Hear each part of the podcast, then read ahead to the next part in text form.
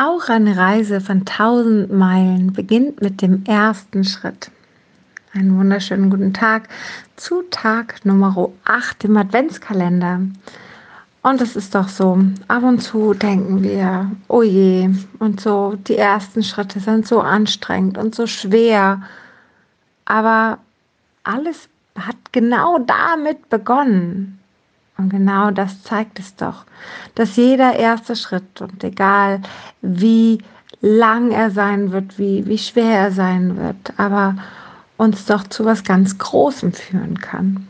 Also halte durch, sei stark, sei mutig, vielleicht kontrolliere mal, ob es wirklich das ist, was du tun willst und dann zieh durch. Das sind meine Gedanken dazu.